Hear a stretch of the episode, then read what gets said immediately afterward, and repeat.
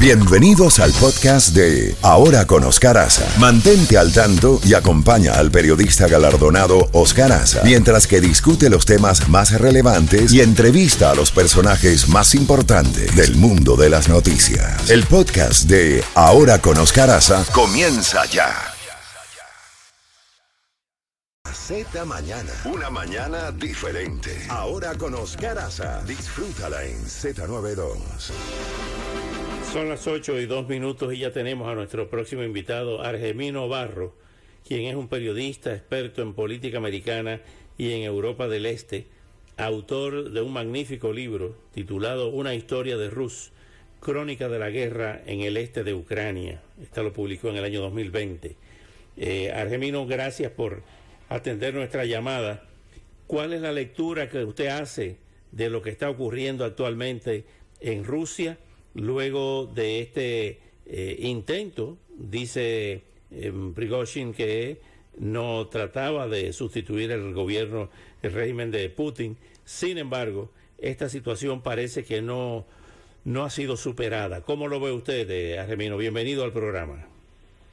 Hola, ¿qué tal? Buenos días. Un placer.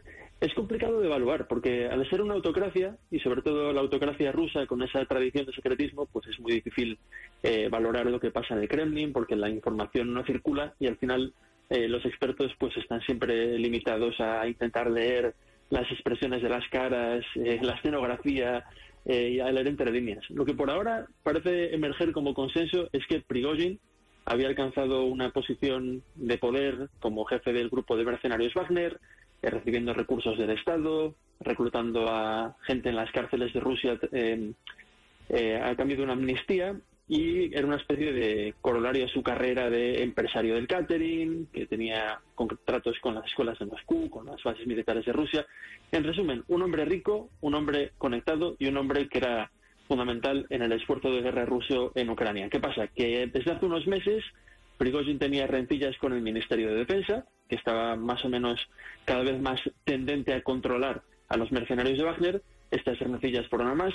El presidente Vladimir Putin, que es una especie de árbitro de las facciones del poder en Rusia, no se posicionó. Al final se posicionó con el Ministerio de Defensa y Prigozhin decidió optar por esta vía espectacular, eh, telegrafiada en las redes sociales, este motín armado que se dirigía en principio hacia Moscú. Lo que luego entendemos es que Vladimir Putin en su discurso frente a la nación lo tachó de traidor, amenazó con medidas muy graves y Prigozhin, digamos que se vino abajo. Se le, se le ofreció probablemente la vía de retirarse, ese acuerdo con Lukashenko de exiliarse en Bielorrusia, a cambio de una también de una amnistía, de suspender estos cargos de traición, y Prigozhin, convencido de que hubiera sido imposible tomar Moscú, pues habría dado marcha atrás, pero habría, mm, entre comillas, aclarado su futuro. Ese futuro no está muy claro, parece que esto no está resuelto y ahora, pues claro, quedan muchas incógnitas. La más importante de ellas es hasta qué punto eh, esa visión que teníamos de una Rusia con un gobierno monolítico, con un gobierno estable, autocrático, con Putin como el, presidente y el macho dominante, pues no es sino una fantasía y al final pues hay rencillas internas más graves dentro del Kremlin que pueden llevar a otras sorpresas en el futuro. Justamente hablando de eso, eh, en agosto de 1991 hubo el intento eh, de golpe de Estado por un sector de las Fuerzas Armadas contra Mikhail Gorbachev. Mm, se aplastó aparentemente en ese momento, fracasó el intento de golpe de Estado, pero cuatro meses después la ex Unión Soviética se vino abajo. ¿Pudiera pasar lo mismo ahora con la Federación Rusa? Bueno, ese es uno de los grandes miedos que siempre ha tenido Vladimir Putin. Recordemos que Rusia no es un Estado-nación, Rusia es un Estado-imperio, es un Estado federal que está formado por 22 repúblicas y siempre decimos que en el año 91 se hundió el imperio soviético, es verdad, pero solamente se hundió, digamos, en los contornos, lo que es el núcleo del imperio, el imperio ruso, que llega hasta el Pacífico, como todo el mundo sabe, desde Europa hasta el Pacífico, casi la sexta parte de la Tierra emergida, en su versión más más amplia, sigue en pie desde hace 300 años, pero todavía existe el miedo de que este imperio se pueda desmembrar. Es decir, es un modelo de Estado muy autocrático. En un lugar, por ejemplo, como España o como aquí en Estados Unidos, pues cada Estado o cada autonomía o cada región elige a su gobernador. En Rusia los gobernadores de estas 22 repúblicas los elige a dedo el presidente, que es más bien como un emperador. Entonces existe esta visión de que Rusia es un imperio colonial, como el que tuvo España hace 200 años, pero en tierra, un imperio colonial continental. Y entonces existe ese miedo a que las colonias, entre comillas, se vayan revelando. Al mismo tiempo, bueno, hay matices, es decir, eh, Rusia es un país donde más del 80% de la gente es de etnia rusa, de etnia eslávica, y todas las repúblicas tienen una mayoría étnica rusa, con lo cual eso también complicaría una posible eh. Pero es un miedo real y Putin desde que es presidente, desde el año 2000, eh, siempre está un poco eh, presentando este miedo a que nuestros enemigos quieren desmembrar Rusia, esta guerra puede acabar con el desmembramiento de Rusia. Así que es una mezcla de un miedo real y también de propaganda para meter miedo a los rusos. Pero sí es una posibilidad que está circulando en la cabeza de, de los líderes rusos. Ahora bien, eh, ayer, anoche, en una de las cadenas eh, en inglés en, aquí en Estados Unidos, uno de sus comentaristas decía que Prigozhin era un muerto que caminaba. ¿Cree que con la forma de gobernar de Vladimir Putin, la vida, los días de, de Prigozhin en la tierra están contados? Bueno, ese es un poco el análisis que se hace. Por ejemplo, ayer entrevistaba a un antiguo diplomático de Bielorrusia, Pavel Slunkin, para un artículo en el Confidencial y él me decía que, que probablemente Prigozhin tenía los días contados, porque vamos a ver, se va a exiliar en Bielorrusia. Bielorrusia es un estado vasallo de Rusia. En Bielorrusia, los servicios secretos rusos y el ejército ruso andan como si fuera Rusia, es decir, están totalmente eh, en control de la situación en Bielorrusia y si quieren hacer algo contra Prigozhin lo pueden hacer. No es como si Prigozhin se exilia, digamos, en China o en Estados Unidos, que estaría eh, técnicamente protegido por gobiernos poderosos y adversarios de Rusia. No, es como si estuviera en una provincia rusa. Es decir, ¿qué protege a Prigozhin de una venganza de Putin? Eh, quizás sea lo que le pueda proteger sea más una cuestión de óptica, de, bueno, pues si llegaron a un trato, pues a lo mejor Putin no quiere romper ese trato, a lo mejor se puede utilizar a Prigozhin para otras otros servicios, a lo mejor el dictador de Bielorrusia, Lukashenko, puede utilizar a Prigozhin como eh, jefe de su guardia personal, al mismo tiempo, claro, ¿cómo va a emplear a Prigozhin como jefe de su guardia personal si Prigozhin ha encabezado un motín contra contra Putin, ¿no? Como quién, quién se va a fiar de Prigozhin. También es verdad que se puede utilizar contra Ucrania desde el norte, de alguna manera. También es verdad que se puede utilizar a Wagner eh, por ejemplo, para hacer operaciones en Europa, utilizando Bielorrusia como base, asesinato de líderes eh, bielorrusos opositores en el exilio, etcétera, etcétera. Es decir, hay una serie de, potenciales implicaciones que por ahora se nos escapan, porque como digo, la información está muy controlada en Rusia y es difícil ver cuáles son los, equilibrios de poder, de. De ahí que se eh, nazca el arte de la kremlinología, que al final es una especie de de astrología de la política, ¿no? Uno está limitado a, leer, como decía antes, pues las hojas de té de la política para intentar adivinar qué va a pasar. Ahora bien, hay, hechos, hay hechos puntuales dentro de lo poco que conocemos, y es el hecho del enfrentamiento de Prigozhin con eh, los jefes militares eh, de, Rusia. Eh, el caso de Gerasimov, el caso de Shoigu, evidentemente que ahí es el agua y el aceite. Eh, en caso de que continúe esta, esta tensa situación entre el grupo Wagner y el ejército y la, y la, um, cúpula militar de Rusia, eh, ¿existe el peligro en ese escenario de nuevamente de una guerra civil en Rusia?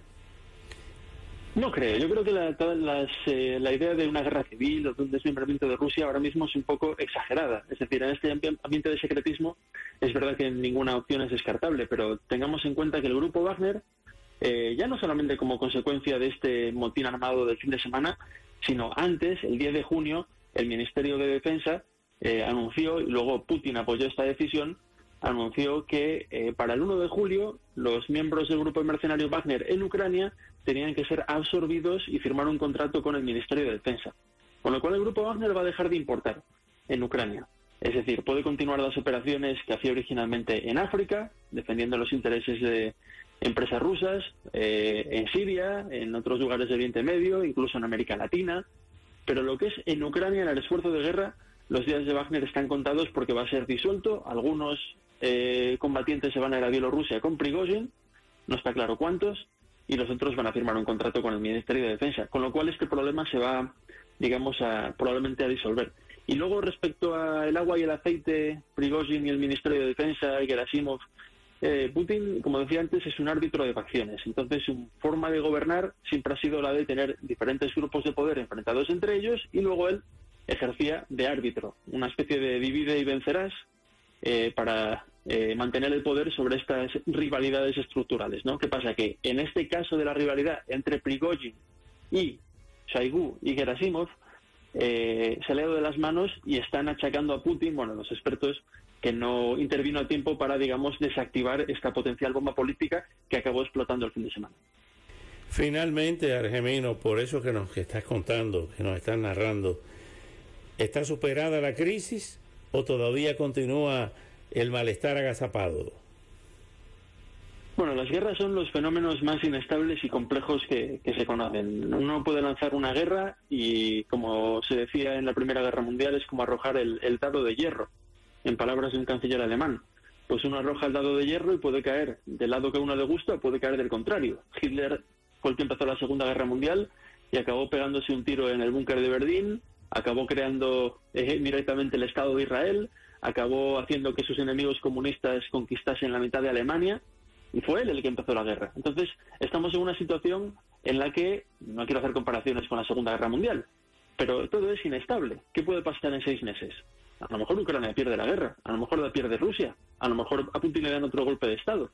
Es decir, en Rusia hay también una tradición de golpes no militares, mencionó el del año 91, ese es más bien excepcional, pero sí que hay una tradición un poco más firme de, golpes intestinos políticos, es decir, de golpes de mano interiores, de, un ministro con otro ministro, con el jefe de los servicios de seguridad, que se confabulan contra el presidente y colocan ahí un dictador.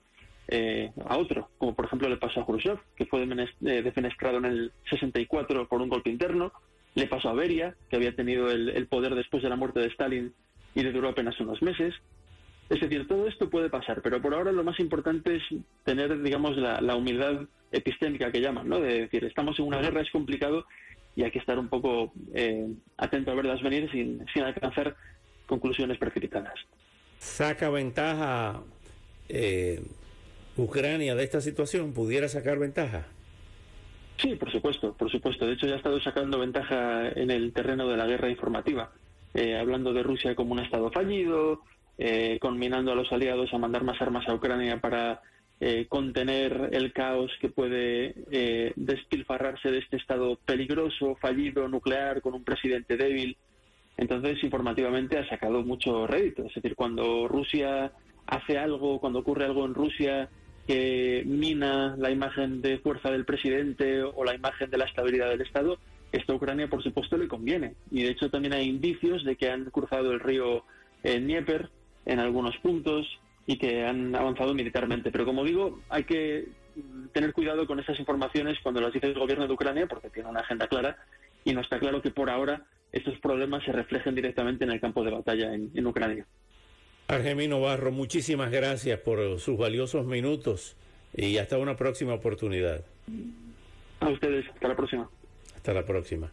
Bueno, Argemino Barro, brillante periodista español experto en política de Estados Unidos y en Europa del Este, autor del libro Una historia de Rus, crónica de la guerra en el este de Ucrania del año 2020. Estaba eh, pues eh, conversando con nosotros desde la ciudad de Nueva York.